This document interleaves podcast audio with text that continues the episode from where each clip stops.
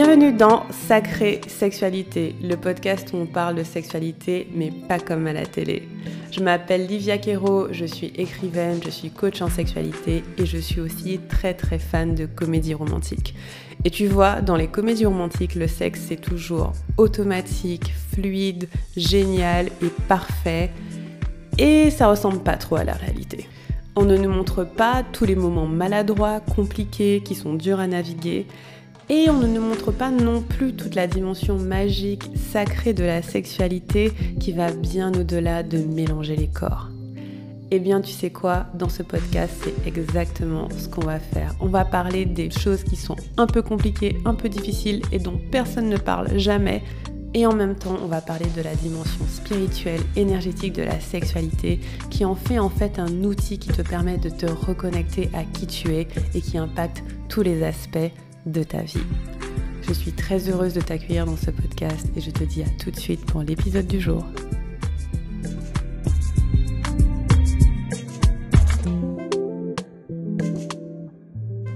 Hello, hello, hello, bienvenue dans ce nouvel épisode de Sacrée Sexualité.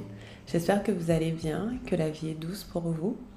Avant même que je commence à enregistrer cet épisode, je vais vous prévenir de deux choses. Un, j'ai mes deux chiens qui sont dans le bureau avec moi ils sont posés, ils sont, ils sont tranquilles, mais ils respirent hyper fort. Donc si vous les entendez euh, dans le micro, dites-vous que c'est voilà, c'est vous êtes immergé avec moi dans mon quotidien.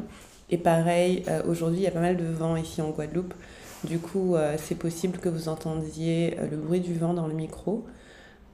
Voilà, c'est pareil. Ça fait que vous êtes immergé dans, dans notre environnement. Après, j'ai essayé de d'arranger, de modifier du mieux possible, mais ce n'est pas possible de couper le bruit du vent. Et, euh, et si je n'ai pas les fenêtres ouvertes, il va y avoir de l'écho. Donc voilà, il faut faire des choix dans la vie, mais vous êtes prévenus. Ok, dans l'épisode du jour, j'ai envie de faire un partage qui à la fois va vous apprendre des choses et à la fois c'est un partage assez personnel. Et, euh, et voilà, j'imagine que c'est le genre d'épisode où je vous invite à rester, à vous laisser porter, et à vous laisser aller et à voir ce qui vient pour vous quand je partage ce que je partage. On va parler de revenir à qui on est ou de laisser émerger une nouvelle version de qui on est. Donc pour ceux et celles qui me suivent depuis un moment, j'ai une espèce d'obsession qui consiste à, au fur et à mesure que j'avance, me rapprocher de plus en plus de qui je suis. Je crois que c'est la quête de ma vie et je pense que c'est la quête de nombreuses personnes d'être de plus en plus proche de l'essence de qui je suis.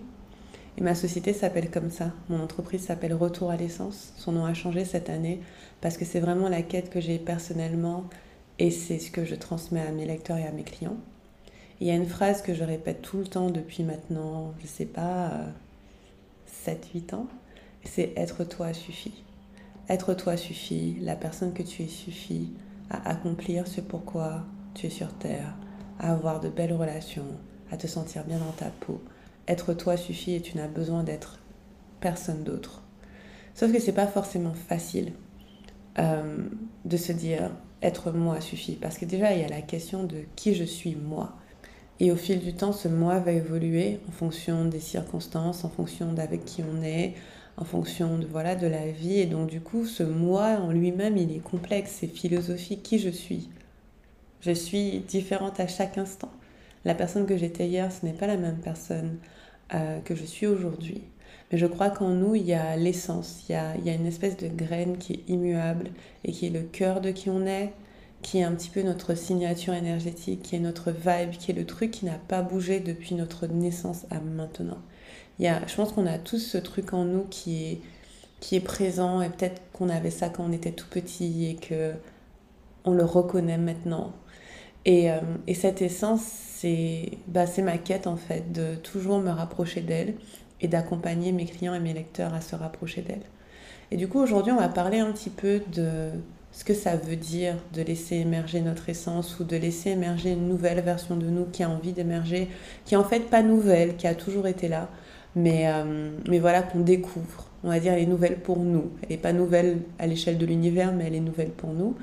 Et je vais vous parler de comment le tantra, qui est une forme de sexualité sacrée, et la résolution des traumas peut vous aider à faire ça. Voilà, donc un mix de partage, un mix de philosophie, un mix de transmission. Et c'est parti.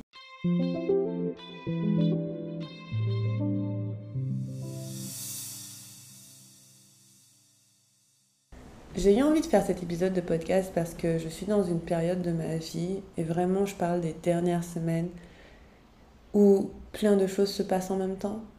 Je sens que plein de choses veulent arriver dans ma vie. C'est assez fou, c'est comme si des graines que j'avais plantées depuis des mois, parfois même des années, commençaient à germer et tout arrive en même temps. Et il y a une part de moi qui se dit non, non, c'est trop. Enfin, je veux dire, je ne peux pas gérer tout ça. Je suis un peu overwhelmed, je suis un peu dépassée. Et il y a une autre part de moi qui dit non, c'est le moment d'accueillir, c'est le moment de recevoir, c'est le moment de d'être cette personne que j'ai toujours eu envie d'être.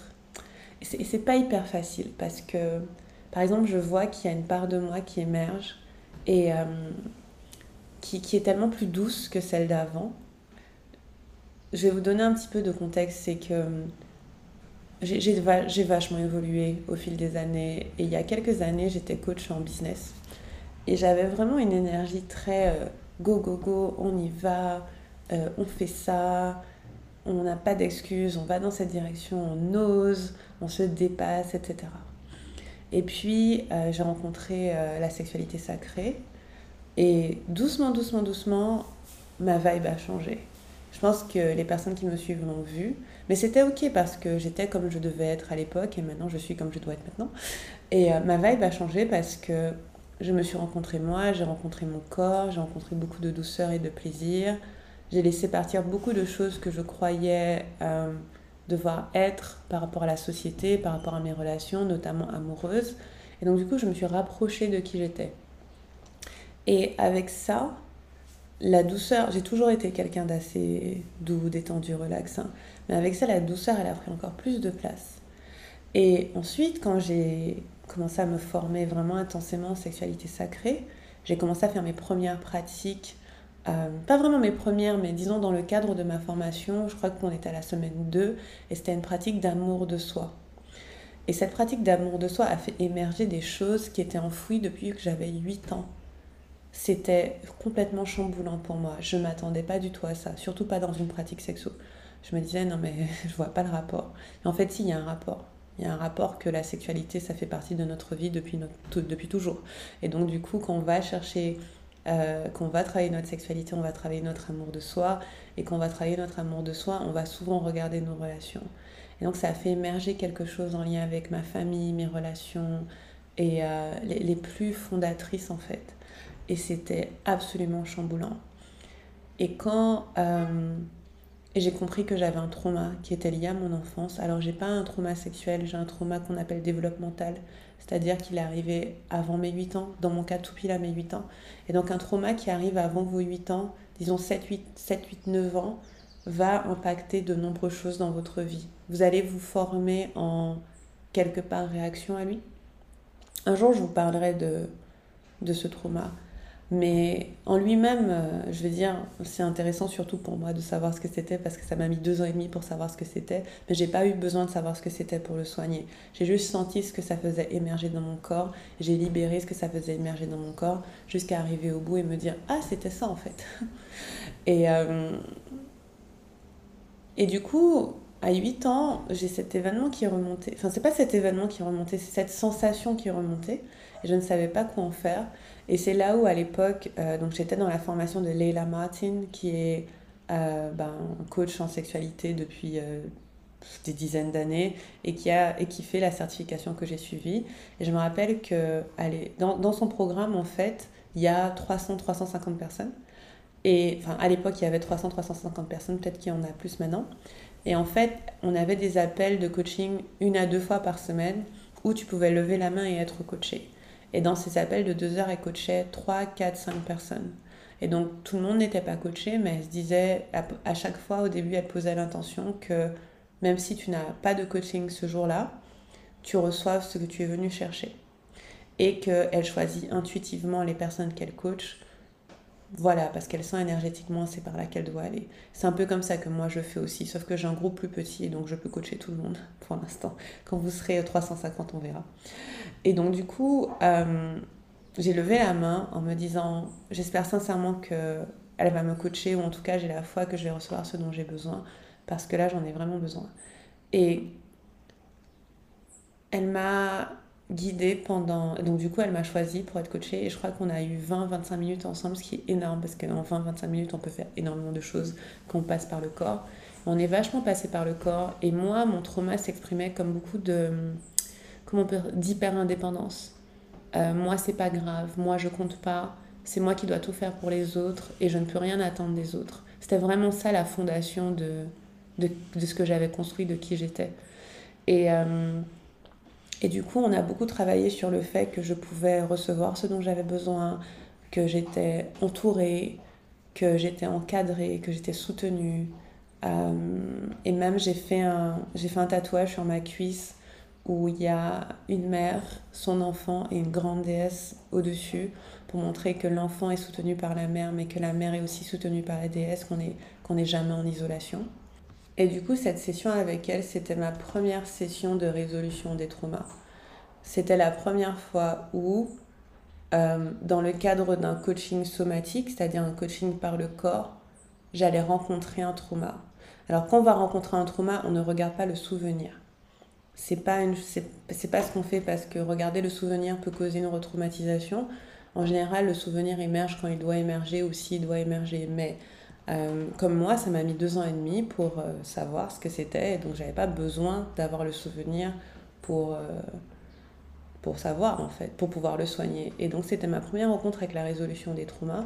Et en fait, le truc que j'ai compris, c'est que plein de façons que j'avais d'être n'étaient pas de mon essence, n'étaient pas de qui j'étais, mais avaient été construites en réaction à des choses qui me sont arrivées.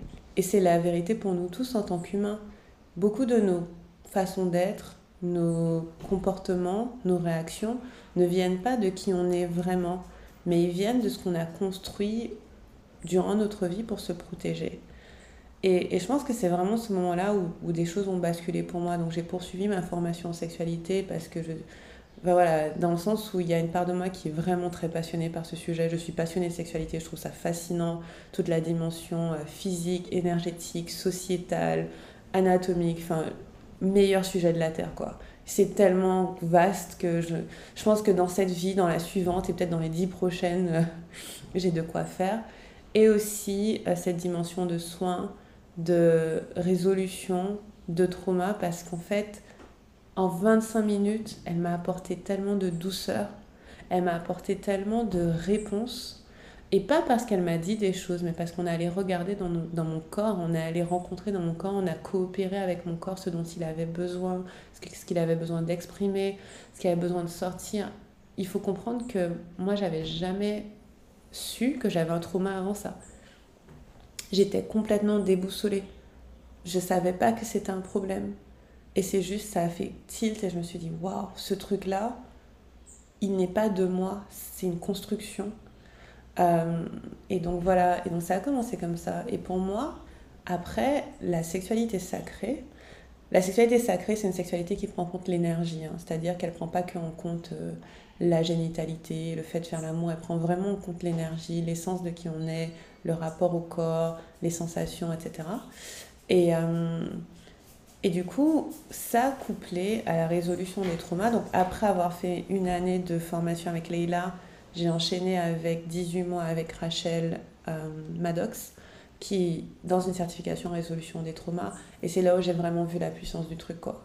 J'ai vu que, franchement, je ne sais même pas comment l'expliquer, parce que pour le coup, je suis allée profondément dedans, et c'est là où j'ai compris ce que ça voulait vraiment dire d'être soi pleinement et d'être dans son essence. C'est là où j'ai compris quelque chose, et c'est une chose qui existe et dans le tantra et dans la résolution des traumas. Le fait que on est des humains, on est sur Terre, et on est cette graine d'âme qui est pure, et puis on a énormément de conditionnements qui s'apposent sur nous au fil du temps, au fil des années, mais qui parfois nous est même transmis par nos ancêtres. C'est-à-dire qu'on n'est même pas né qu'on a déjà ces empreintes. On appelle ça des empreintes en trauma. Parce que tout n'est pas trauma dans le sens classique du terme. Parfois, c'est juste une empreinte, un conditionnement qui a été placé sur toi, des croyances qui te limitent ou des façons d'être qui ne sont pas de toi, qui sont pas forcément mauvaises, mais qui sont pas juste toi, qui sont autre chose. Et, euh, en fait, en faisant ce travail de résolution des traumas, en apprenant à nos clients à résoudre leurs traumas, on se coach soi-même et on se fait coacher. Dans ma formation résolution des traumas, j'ai été beaucoup coachée moi-même sur les miens. Et, euh, et c'est là où tu te rends compte qu'à plusieurs niveaux, on va construire des façons d'être, de fonctionner, de réagir, qui sont de la protection et qui ne sont pas l'essence de qui on est. Et ça veut dire que revenir à l'essence de qui on est, c'est quand même un travail énorme. C'est le travail de toute une vie. C'est vraiment pas le truc euh, que tu peux faire en 5 secondes, quoi. C'est le truc où tu vas te dire, ok, quels sont mes outils, quelles sont les techniques, comment je peux faire. Et si on avait grandi euh, dans un monde qui accueillait qui on était instantanément, on aurait moins besoin de faire ce travail. Dans mon premier livre qui s'appelle Créer sa vie en étant soi, être soi suffit, 2017, euh, donc j'avais pas encore commencé à me former à ce point-là, j'écris que si on, nous si on avait grandi dans un monde qui déjà dès le début nous accueillait tel qu'on était, on n'aurait pas besoin de faire ce travail. On n'aurait pas besoin de nous dire que être soi suffit. Si le monde, si déjà à l'échelle de nos familles, mais aussi à l'échelle de la société, nous disait comme tu es, c'est parfait, tu n'as pas à changer, tu n'as pas à être plus docile ou plus ou plus euh, énergétique, tu n'as pas énergique pardon, tu n'as pas à faire ci, tu n'as pas à faire ça, tu n'as pas à suivre cette voie, tu, tu peux être qui tu es. Mais alors on n'aurait pas besoin de faire tout ce travail. Mais malheureusement, on n'est pas dans un monde qui soutient qui on est. On est dans l'inverse. On est dans un monde qui absolument a pour objectif de contrôler qui on est. Surtout si on est une femme, surtout si on est euh, non-binaire, surtout si on est dans la communauté LGBTQIA, et surtout si on n'est pas blanc. et donc, du coup, il y a énormément d'empreintes qui s'apposent sur nous, qui viennent de très loin, de la communauté, de la société, et qui vont de très près jusqu'à nos familles. Et du coup, moi, je fais ce travail de résolution des traumas tout en faisant mon travail en sexualité sacrée. Et il y a une chose essentiellement que j'ai soignée et que je soigne, c'est la sensation d'urgence.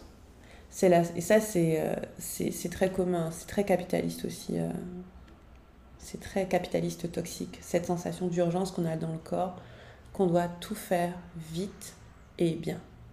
Qu'on doit toujours il y a toujours des choses à faire, on ne peut pas rester posé, on doit toujours être en mouvement, il faut toujours accomplir. Et je dois aller dans cette direction pour accomplir ça.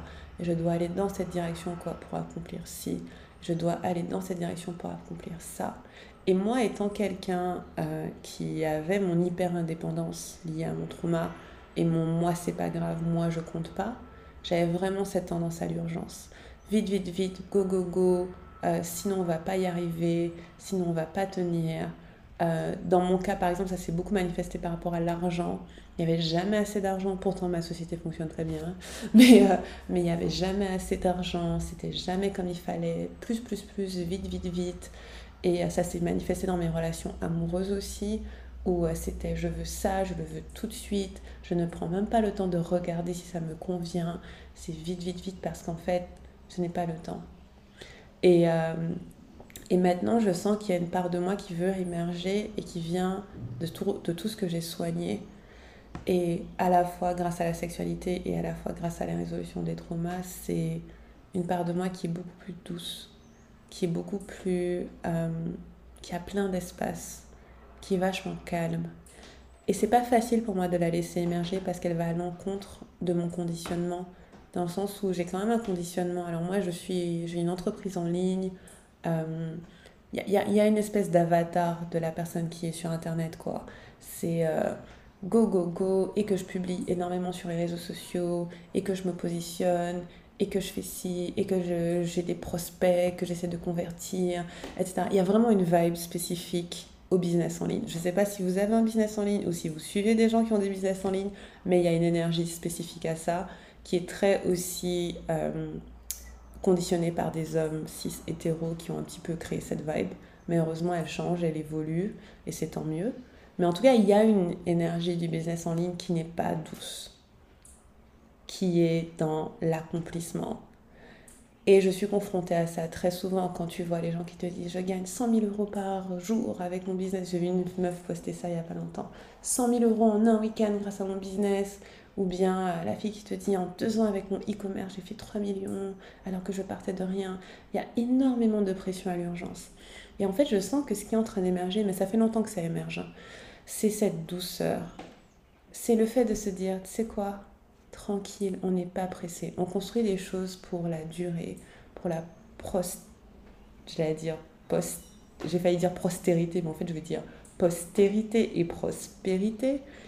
Et cette part de moi veut émerger, mais je sens qu'il y a, elle a un petit peu peur encore parce qu'elle se dit, est-ce que la douceur suffit tu, tu, vois ce que je veux dire? Et, c'est la même chose qui se passe souvent quand on est en train de laisser émerger notre nouvelle version de nous, c'est qu'elle est tellement habituée à l'ancienne qu'elle se dit, ok, t'es bien mignonne, euh, nouvelle version de moi, ou plutôt mon essence qui prend plus de place, mais t'es sûr que ça va marcher? Parce que moi, je connais pas cette façon de faire. Ok, j'ai vu que ça va pas trop mal, j'ai testé, j'ai essayé, mais t'es sûr de toi? Et en fait, il y a un événement qui est assez marrant, je me rappelle, c'était fin. Je sais plus quand, quelle fin d'année. L'année dernière ou celle d'avant. Je crois que c'était celle d'avant. Et, euh, et j'étais en méditation avec mes clientes et avec une de, de, de mes amies coach qui nous guidait en méditation cette fois-là. Et il y a un truc qui a émergé pour moi, c'était que j'étais sur Terre pour soigner les corps et soigner les cœurs. Dit comme ça, c'est pas choquant. Hein. Je veux dire, je suis quand même coach en sexualité, en résolution des traumas, so c'est pas un truc de ouf. Donc, soigner les corps et soigner les cœurs. Et j'étais en rejet total de cette identité. Je voulais pas être quelqu'un qui fait ça. Je voulais pas être quelqu'un qui soigne les gens. C'était genre, il y avait une part de moi qui était très genre je sais pas, businesswoman avec son attaché case et ses talons de 15 cm qui étaient là. Et ouais, je suis pas là pour soigner les cœurs et soigner les corps. C'est quoi? C'est pas moi. Sauf qu'en fait, oui, clairement, il y a cette part de moi qui veut émerger. Et, euh, et ce que je veux dire dans tout ça, c'est que on est, on est souvent nos conditionnements, c'est-à-dire que la personne que vous êtes au quotidien, c'est très souvent beaucoup de ce qui vous a été apposé comme empreinte mais qu'il y a un chemin pour se détacher de ce conditionnement et de se sentir en sécurité d'être soi vraiment. Parce que il faut comprendre que quand on a construit ces façons d'être et ces conditionnements, c'est parce qu'on ne se sentait pas en sécurité d'être soi pleinement. Sinon, on ne les aurait pas construits, on ne les aurait pas mis en place. Et donc ça veut dire que les enlever, ces conditionnements, c'est quand même un petit peu challengeant parce que ça veut dire je prends le risque d'aller quelque part où je ne sais pas comment ça va être. Et j'accepte de croire que je serai en sécurité de faire les choses différemment et de les faire en étant plus, plus proche de moi et de qui je suis. Donc ça demande de me sentir en sécurité dans mon corps et de me dire c'est ok, ça va fonctionner, ça va aller. Et en résolution des traumas, c'est pour ça qu'on va très lentement, parce que notre corps doit s'habituer à l'idée que oh, je vais faire différemment maintenant. Je vais plus faire comme avant, comme c'était mes automatismes et mes mécanismes.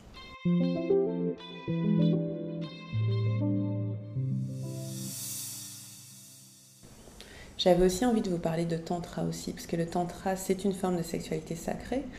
Et je pense que très peu de personnes savent fondamentalement ce que c'est le tantra.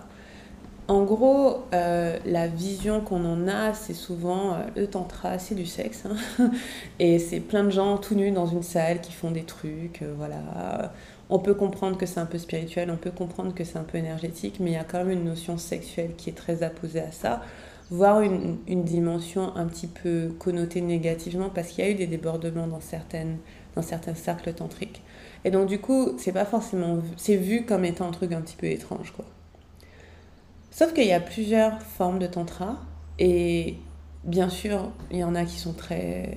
Il y a, des gens qui vont exercer. C'est comme dans tout, il y a des gens qui vont exercer en intégrité, il y a des gens qui vont pas exercer en intégrité. Mais partons d'une idée d'intégrité. Il y a deux grands, disons, deux grands types de tantra que vous pouvez retenir il y a le tantra classique et le néo-tantra. Et dans le tantra classique, il n'y a pas de sexualité. Ou en tout cas, il y en a très très peu et c'est juste certaines personnes, certains groupes qui ont choisi d'en inclure. Mais c'est pas du tout, euh, je veux dire, euh, à 99,99%, il n'y a pas de sexualité dans le tantra classique. Et le tantra classique, c'est une philosophie de vie. C'est presque comme une religion. mais ça rentre pas dans le cadre de ce qu'on sait des religions. On va dire c'est une philosophie de vie. Et tantra, ça veut littéralement dire texte ou livre. C'est un écrit, quoi. Ça veut pas... Voilà, en lui-même, le mot, c'est quand il est apposé à autre chose qui prend son sens. Et donc le tantra, c'est quoi? C'est une philosophie de vie de l'éveil. Il a été conçu entre 500 et 50 avant Jésus-Christ, quand il semblait que les hommes, avec un grand H, et les femmes s'éloignaient de qui ils étaient, étaient un petit peu déboussolés, quoi.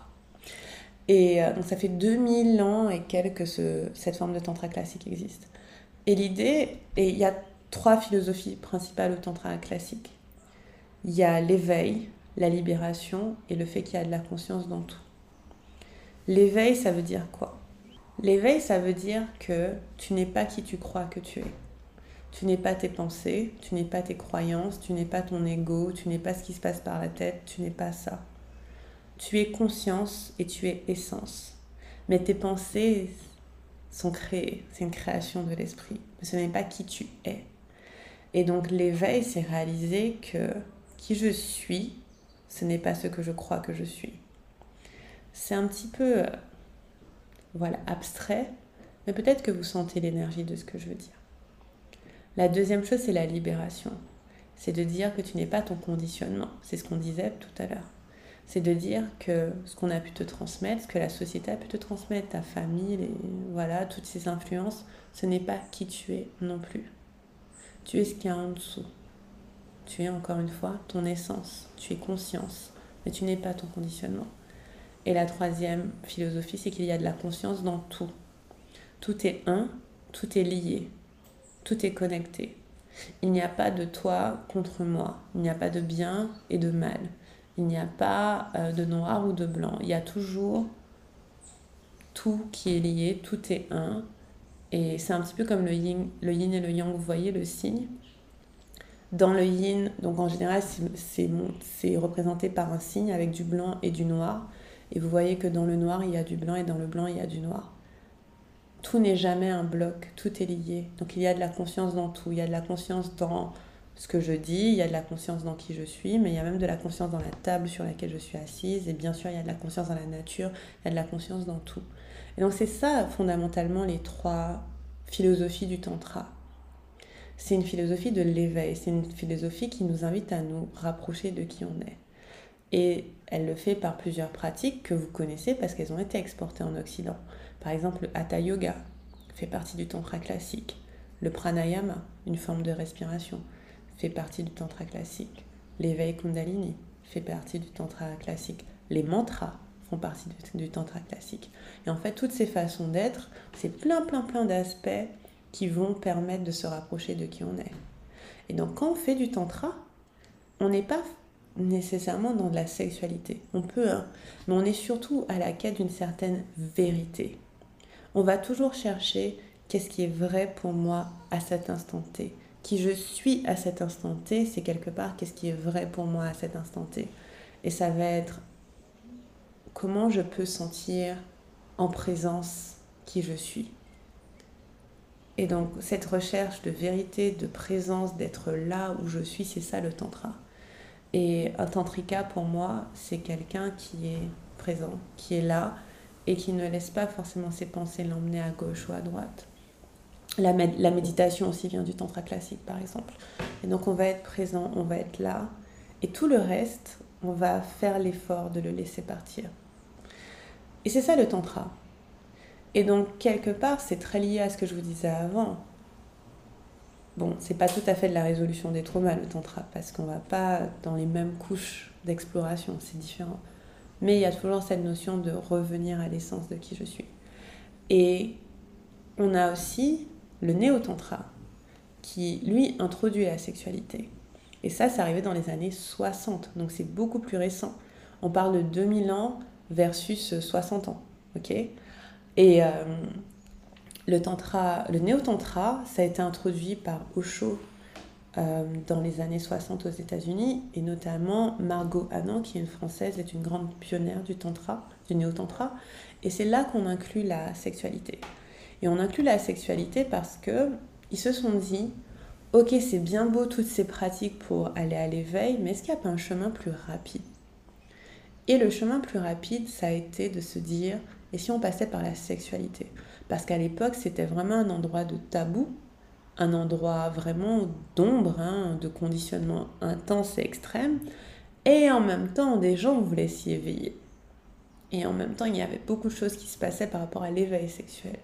Et ils se sont dit, et si on passait, et si on appliquait les principes du tantra classique à la sexualité?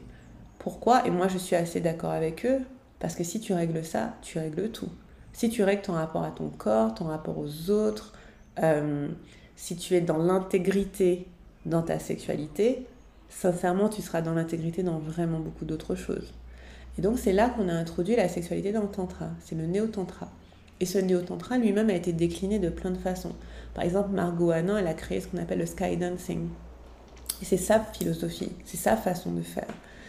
Et donc, moi, ce que j'enseigne, c'est du tantra, c'est du néo-tantra, mais avec quand même beaucoup de philosophie de tantra classique, qui est ma spiritualité. Si je devais choisir un, un élan spirituel, ce serait celui-là, ce serait le tantra classique. Ça correspond à ce que je crois. Et du coup, euh, toutes ces, toutes ces méthodes sont là pour nous rapprocher encore plus de qui on est. quand par exemple on va travailler sur notre sexualité, qu'on va faire un truc aussi simple que regarder notre vulve, si on a une vulve, qu'on va la regarder dans un miroir, on est déjà en train de quitter du conditionnement parce qu'on est en train de dire, dans cette société où être une femme, avoir une vulve, c'est mal, c'est vu comme étant négatif ou rabaissant, dans cette société où on agresse les femmes, moi, je regarde ma vulve, je la reconnais, je la vois, elle m'appartient, et c'est ma puissance, et c'est mon pouvoir. C'est à moi. Dans une société où on est souvent des objets sexuels et pas des sujets sexuels, eh bien, si moi je regarde ma vulve, je choisis que je suis la maîtresse, maître de mon univers. Si je donne du plaisir à mon corps, c'est moi qui décide, c'est moi qui maîtrise. Et pour moi, ça fait partie du déconditionnement quand je fais mes clientes faire. Ça, c'est l'un des premiers exercices qu'on fait, c'est regarder sa vulve. Si vous ne l'avez pas encore fait, je vous invite vivement à prendre un miroir et regarder votre vulve. Ça fait réveiller tellement de choses parce qu'on se dit, est-ce qu'elle ressemble à ce à quoi elle doit ressembler? Est-ce qu'elle a la forme qu'elle doit avoir? Euh, Comment elle évolue avec le temps Etc. Un truc aussi simple fait déjà remonter beaucoup de, de déconditionnement parce que notre société est vachement conditionnée sur la sexualité. Et donc c'est pour ça que j'aime bien travailler avec ces deux modalités, à la fois avec le tantra, ou en tout cas la sexualité sacrée, et à la fois avec la résolution des traumas, parce que avec la sexualité sacrée, on va se réapproprier notre identité, qui on est, dans notre vitalité, dans notre énergie, on va se connecter à notre énergie sexuelle, notre, notre énergie de vie. Et avec la résolution des traumas, on va aller enlever tout ce qui est profondément ancré et qui nous empêche de faire ça. On va aller enlever des choses qui sont, qui, qui sont là parfois depuis des années pour nous protéger, entre guillemets, et on va apporter de la sécurité et de la sérénité aux deux. C'est pour ça que j'aime les deux. Et c'est ça le chemin dans lequel je m'embarque et dans lequel je vous embarque aussi. C'est un chemin de retour à l'essence. C'est un chemin de revenir à qui on est, un chemin de revenir à soi et de et d'apprendre en fait à accueillir cette version de nous qui veut émerger, qui en fait a toujours été là, ça a toujours été elle. Mais c'est juste qu'on apprend à la reconnaître au fur et à mesure.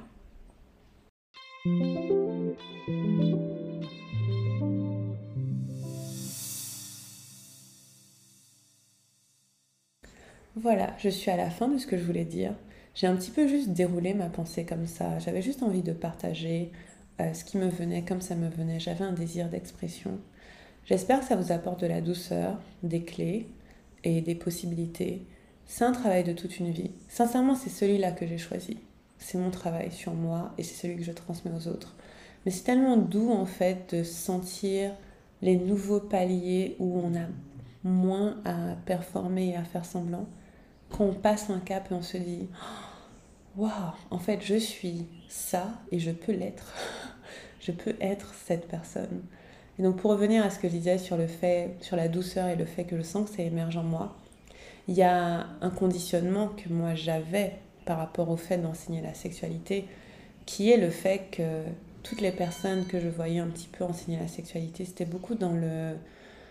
Il y a quelque chose d'assez, euh, je sais pas, fun et, et, funky, et c'est dans... On essaie d'y mettre de la joie et d'un côté drôle, et en même temps on essaie d'y mettre un côté sensuel et sexy. Il y a, y, a, y a, une vibe en fait, un petit peu... Euh, je sais pas, je vois ça.